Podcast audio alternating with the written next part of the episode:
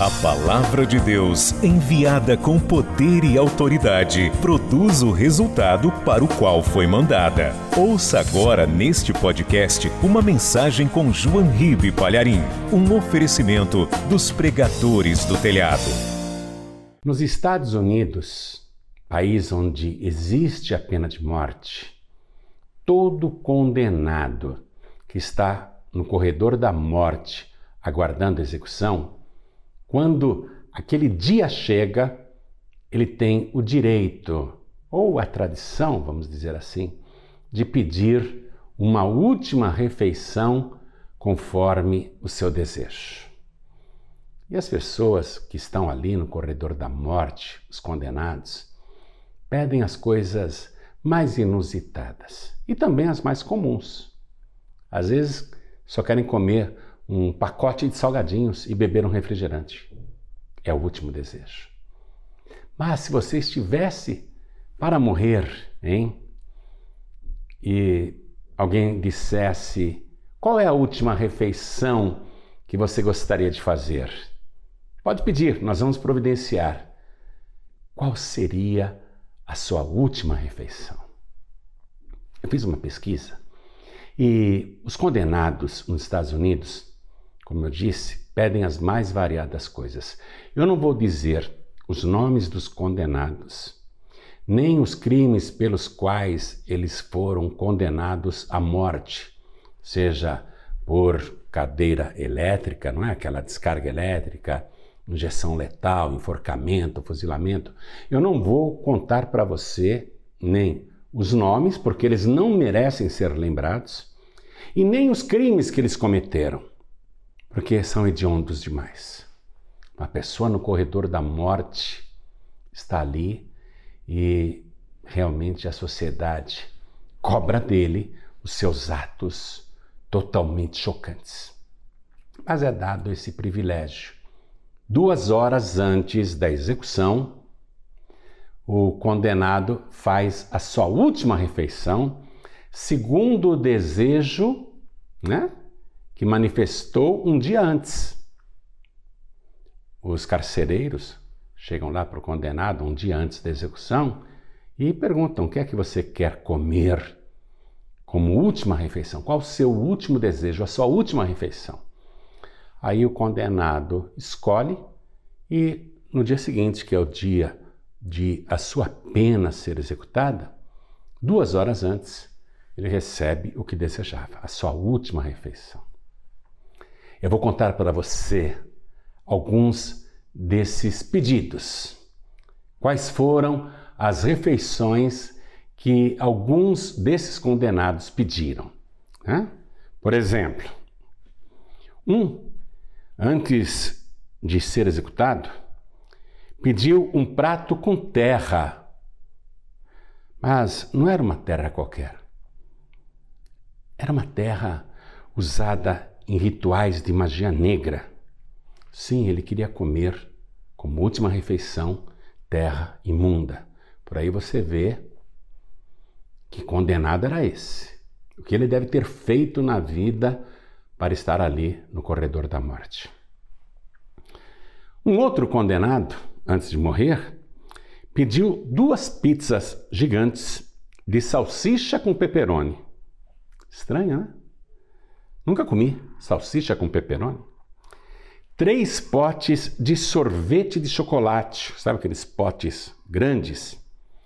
E pasme, 18 refrigerantes. Eu acho que esse condenado a fazer esse pedido queria ter uma congestão e morrer, né? De tanto comer para que não passasse pela execução. Bom, mas ele foi atendido. Um outro condenado pediu como última refeição, olha só, 12 camarões fritos, um balde de coxinhas fritas e morangos, acho que era a sobremesa.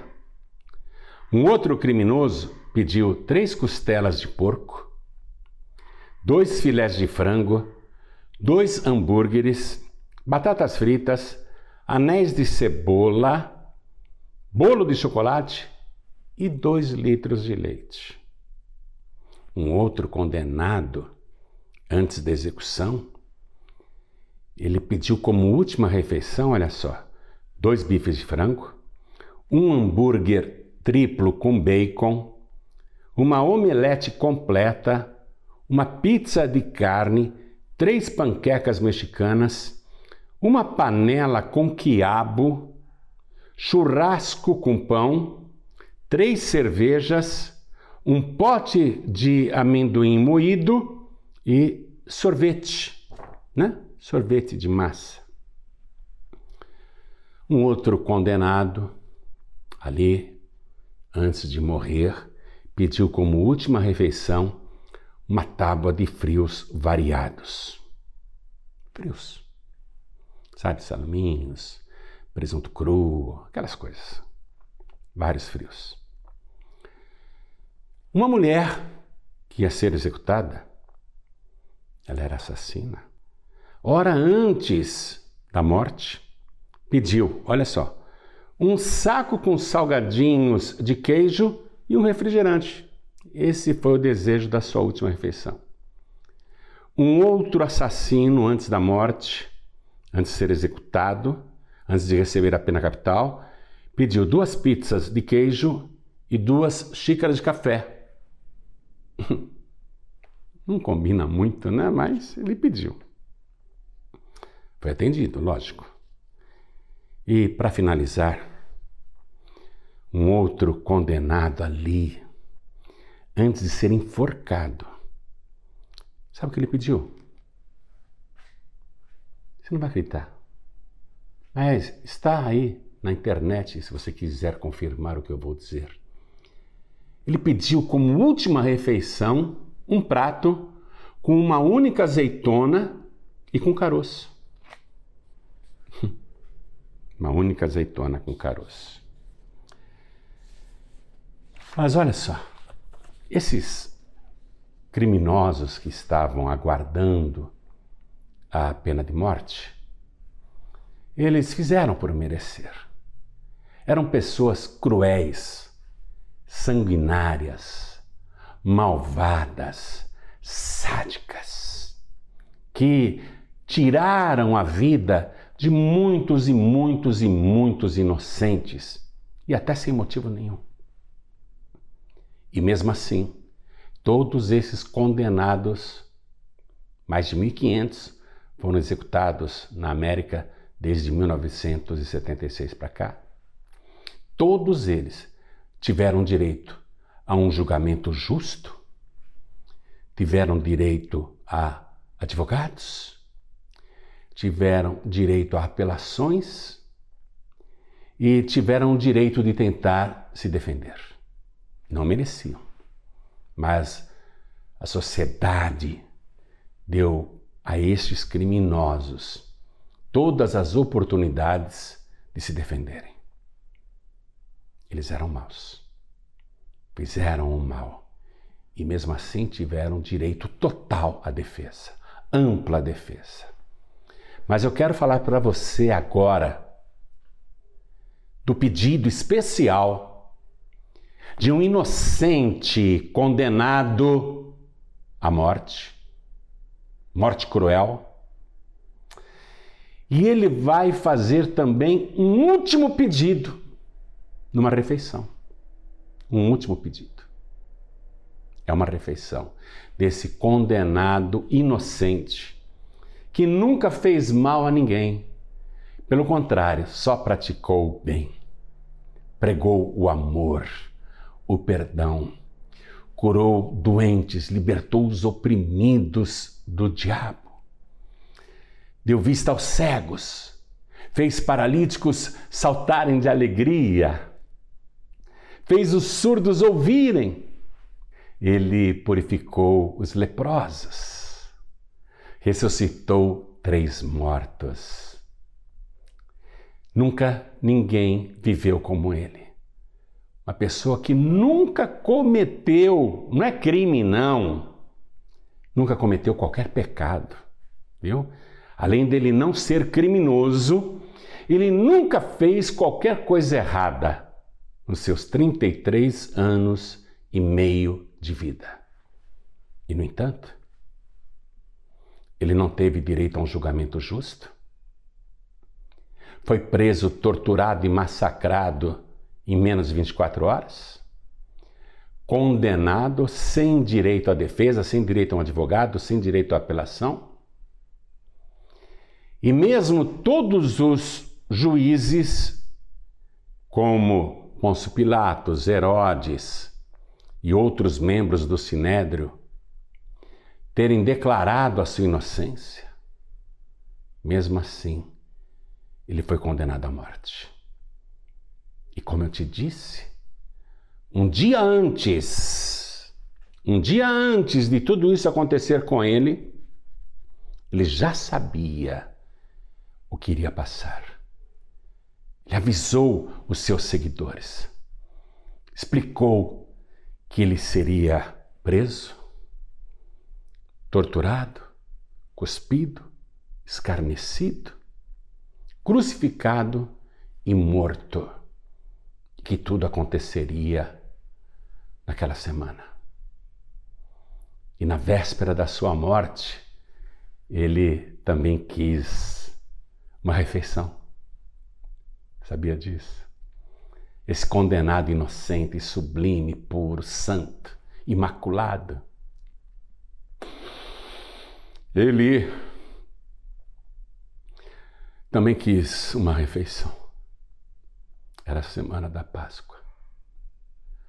Ele se reúne com seus discípulos num grande salão, onde havia uma mesa enorme preparada, e ele estava ali com doze homens, e ele disse, antes de começar a comer, a sua última refeição, ele disse: Desejei muito comer esta Páscoa convosco antes que padeça, ou seja, antes que eu seja morto.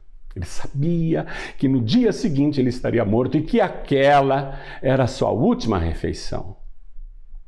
Mas ele, ao invés de sentar à mesa e dizer: Vou comer, vou comer, vou comer,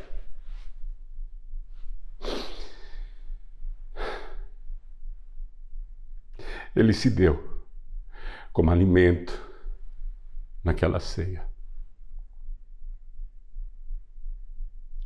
Ele pegou o pão, ergueu aos céus e deu graças.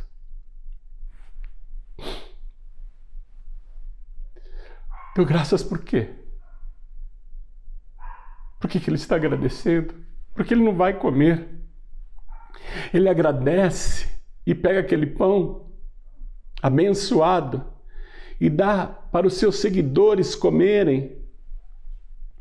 E ele diz: Tomai, comei, isto é o meu corpo que é partido por vós. Fazei isto em memória de mim. Enquanto os discípulos comiam, eles se lembraram de uma pregação que aquele justo havia feito, dizendo: Eu sou o pão da vida. Eu sou o pão vivo que desceu do céu. Quem comer deste pão nunca mais terá fome. E o pão que eu der é a minha carne, que eu darei pela vida do mundo. Então, veja, veja a diferença.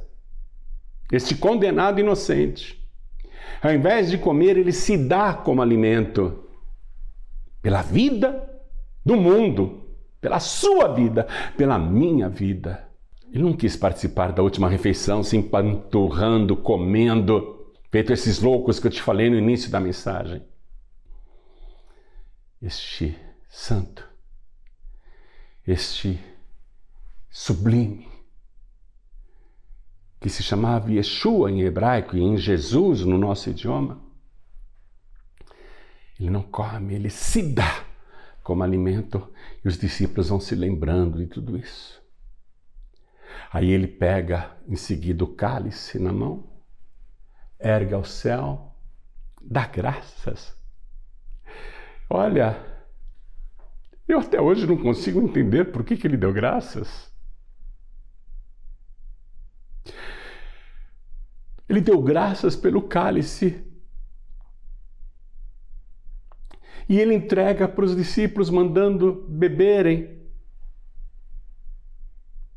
E ele diz: Este cálice é o Novo Testamento no meu sangue, que é derramado por muitos para a remissão dos pecados. Nós aqui tínhamos que agradecer, os discípulos que estavam na mesa que tinham que agradecer, não ele. Porque ele estava dando o seu sangue. E em Levítico 17:11 está escrito que a vida da carne, a vida do corpo está no sangue. Então ele estava dando a sua vida como nosso alimento. A última refeição dele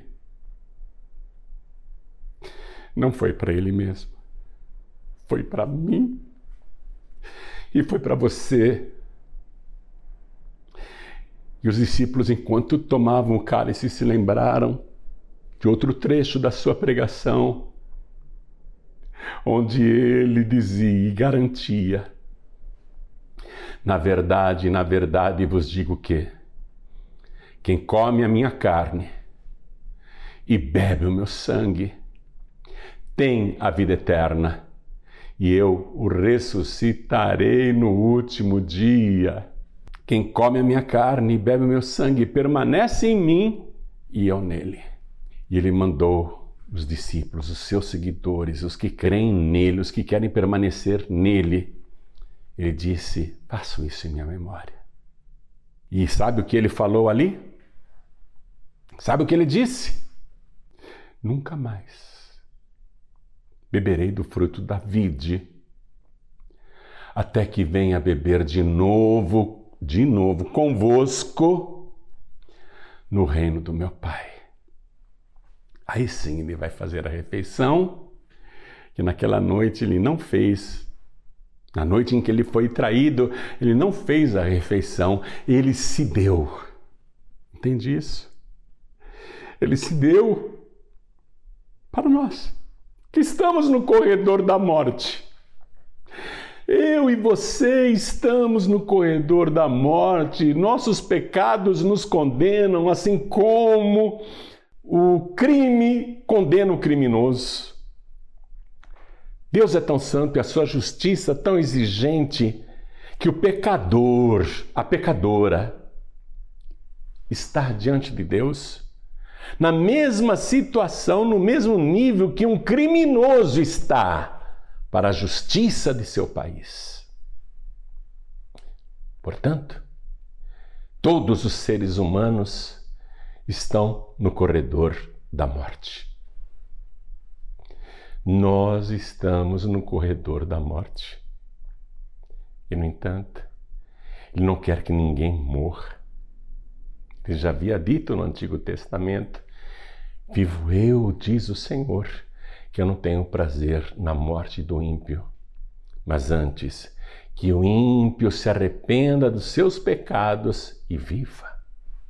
Arrependimento. Arrependimento. Estamos no corredor da morte e podemos ser salvos.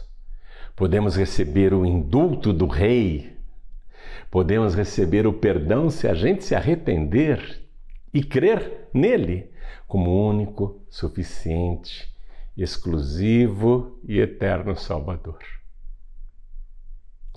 Ele já me salvou várias vezes. De morte, várias. A última agora foi da Covid. Fiquei 29 dias internado, sendo 15 numa UTI lacrada. Fiquei no vale da sombra da morte, mas Ele me salvou a vida, a vida física. Mas sabe por que em nenhum momento eu fiquei triste, desesperado, angustiado, ansioso, querendo sair? Sabe por que os 29 dias de internação no Hospital 9 de Julho para mim foram como 29 minutos? Porque eu tinha certeza que Ele estava comigo. E eu creio nisso desde o dia em que o recebi como meu único, suficiente, exclusivo e eterno Salvador. Eu tenho certeza que o meu nome está escrito no livro da vida. Ele já me salvou de tiros, de afogamentos, de acidentes, de ciladas e agora da Covid. Mas o principal de tudo é que ele salvou a minha alma.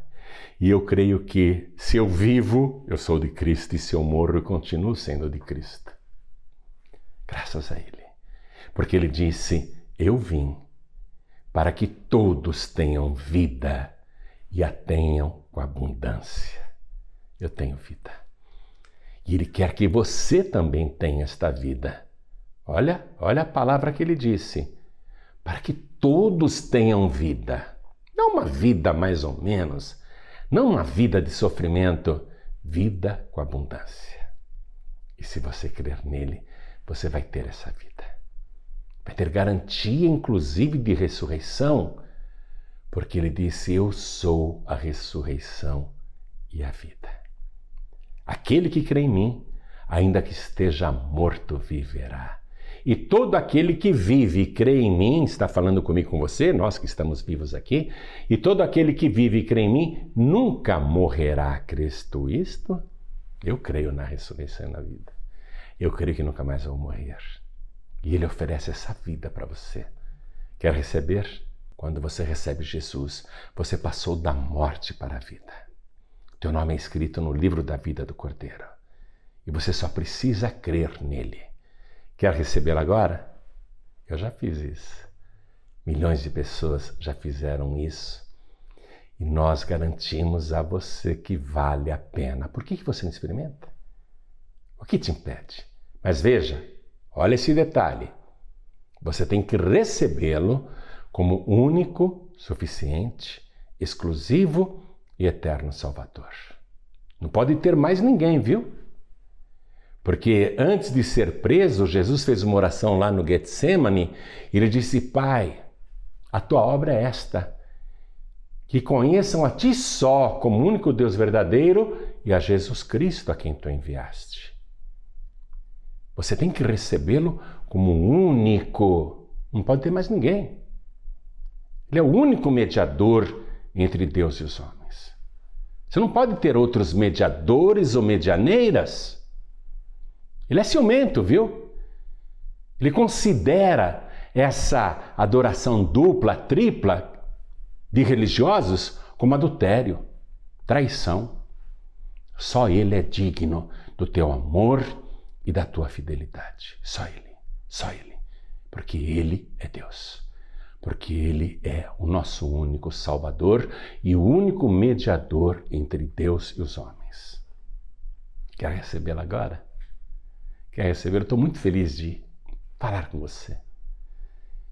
E vou ficar mais feliz ainda se pregando agora você tomar essa decisão. Aí mesmo onde você está assistindo.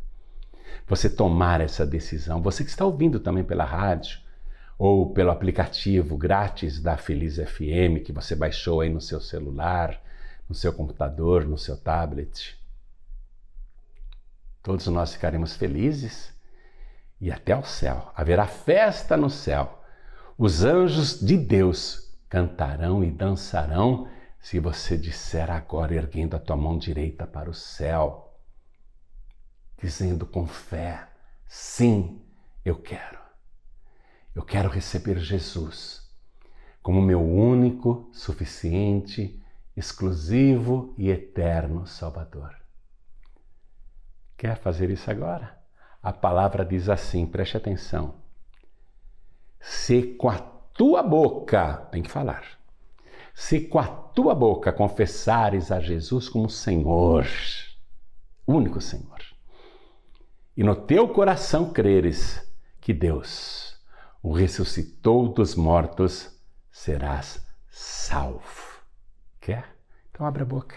Diga: sim, eu confesso Jesus Cristo como meu único, suficiente, exclusivo e eterno Salvador. E eu quero que você, que tomou essa decisão, continue aqui, porque eu vou fazendo uma oração já já. Já já. Porém, antes, quero falar com você que já conhece a palavra, mas se afastou. Você que se tornou um filho pródigo, uma filha pródiga, você que não está indo mais em igreja nenhuma, eu não estou falando que é por causa dessa pandemia, não. Você que há tempos, há tempos não tem mais comunhão nem com os irmãos, nem com o Senhor Jesus. Você que se afastou, foi para o mundo, voltou a fazer coisas erradas, voltou para o chiqueiro dos porcos, voltou a se assentar na roda dos escarnecedores. Quero falar com você, filho pródigo, filha pródiga, que está aí espiritualmente com as vestes imundas, porque foi chafurdar no lodo, foi novamente revirar o lixo Voltou a fumar, voltou a beber, voltou a se drogar, voltou a falar palavrões, voltou a fazer coisas erradas, voltou a mentir, voltou a enganar. Você não está vendo essa situação mundial? Você não percebe que isto tudo é um aviso mundial de que Jesus está voltando? Você já viu algo parecido? Na história da humanidade? Até as tribos indígenas e quilombolas e povos ribeirinhos no meio da selva foram atingidos por essa peste chamada Covid, inclusive este que está falando com você. Você não vê que este é um aviso para que você acorde, em filho pródigo? Para que você acorde, em filha pródiga, e perceba que Jesus está voltando. A qualquer momento as trombetas vão soar. E os salvos, quem realmente está em comunhão com Ele, quem está andando na Sua presença, vai ouvir um som que as pessoas do mundo não ouvirão. Quem é salvo vai ouvir o som da trombeta. Uma alegria vai invadir os corações de cada salvo nos quatro cantos da terra.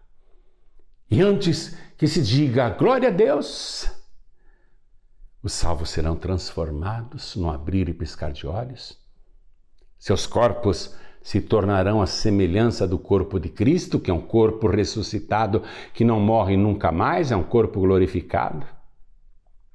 Nós que já fomos criados à imagem e semelhança do Senhor, se andarmos semelhantemente a Ele aqui na terra, teremos o nosso corpo mortal transformado num corpo imortal e seremos arrebatados ao som da trombeta, porque a palavra garante que a trombeta vai soar e os salvos ouvirão. E nós seremos transportados a uma velocidade inimaginável ao encontro do Senhor Jesus nos ares. Então, filho pródigo, sabendo que Jesus Cristo está voltando, você vai continuar só assistindo esta mensagem? Você vai continuar vivendo como você vinha vivendo? Vai continuar fazendo as coisas erradas como você estava fazendo? Ou você vai acordar agora, hein? Desperta. Desperta. Desperta. Essa peste mundial é um aviso para a humanidade de que o rei está às portas. Isso que nós estamos vivendo é um trailer, atenção, é um trailer apenas da grande tribulação que vai começar. Vai começar logo após o arrebatamento. Você quer ficar aqui para a grande tribulação ou você quer subir? Então, filho pródigo, filha pródiga, volte agora para Jesus. Diga aí, Neste momento eu estou voltando para Jesus. Diga com fé: neste momento eu estou voltando para Jesus. Amém?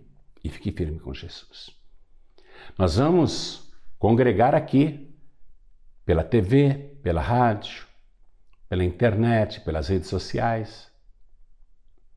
Deus está em toda parte ao mesmo tempo. Você quer voltar e ficar firme? Então diga assim: Eu quero voltar para Jesus e ficar firme na Sua presença a partir de hoje. Você conhece a palavra, você sabe disso. O Espírito Santo está testificando aí no teu coração que Jesus está voltando. Quer ficar firme com Jesus? Diga assim: Eu quero. Ótimo, ótimo. Eu vou fazer uma oração agora. Com todos que entregaram a vida para Jesus e por você também que voltou para Jesus agora.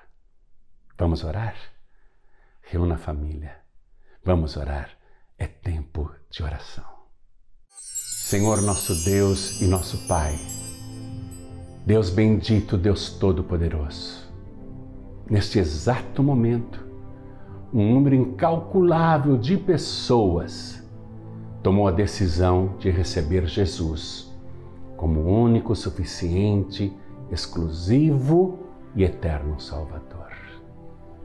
Então eles têm de receber agora, por direito, o poder de serem transformados em filhos de Deus. Não são mais criaturas, agora são filhos.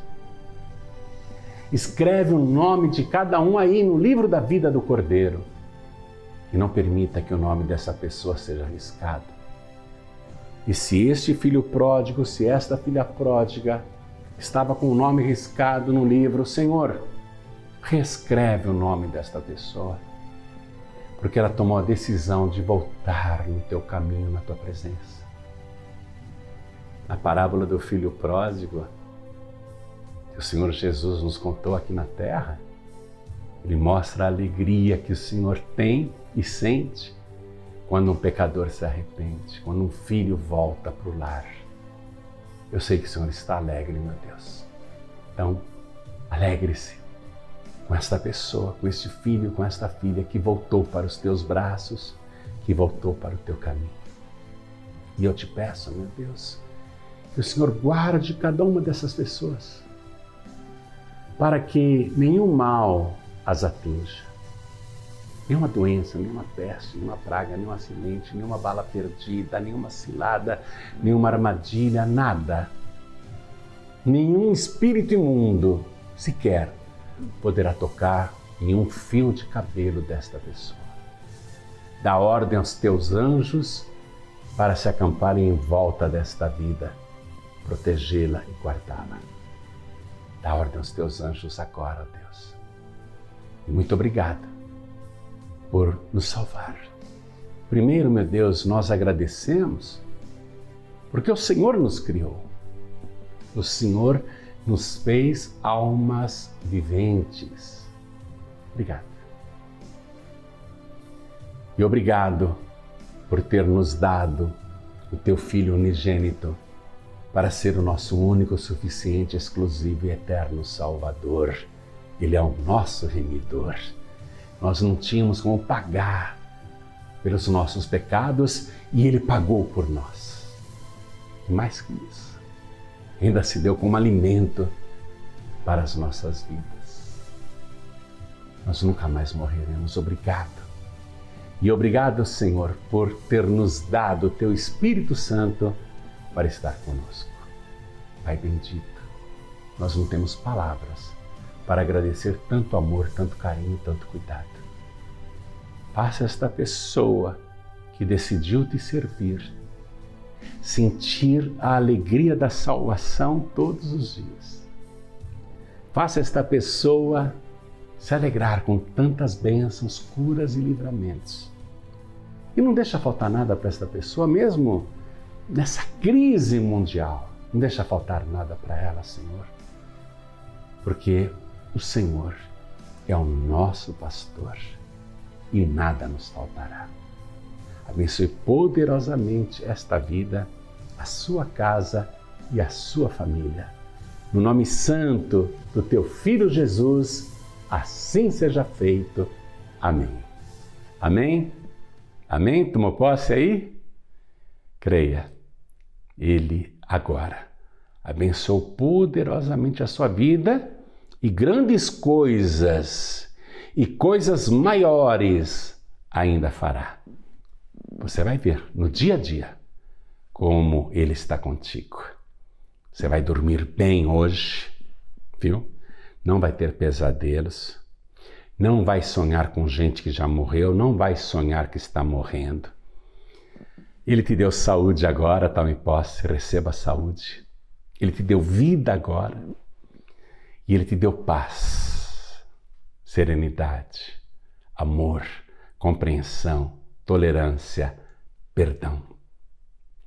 E você vai conseguir praticar tudo isso, inclusive com pessoas da sua família, da sua casa, da sua parentela e da sua vizinhança. Que bom, que bom. Tome posse de tudo isso e alegre-se, porque o teu nome está escrito no livro da vida. Quando os discípulos diziam para Jesus: Senhor, nós entramos nas aldeias e cidades e até os demônios nos obedeciam. A gente mandava eles saírem em teu nome e eles saíam. Aí Jesus disse: hum, Não se alegrem porque os demônios se lhes sujeitam, mas alegrai-vos antes, porque o vosso nome está escrito no livro da vida. O vosso nome está arrolado, escrito nos céus. Bom demais, né? Tome posse. Deus abençoe a sua vida e vamos continuar na presença de Deus. Você acabou de receber as boas novas do Evangelho através de João Ribe Palharim, um oferecimento dos pregadores do telhado. Participe da reunião de Paz e Vida. Para informações, acesse pazevida.org.br. Paz e Vida, lugar de gente feliz e ungida.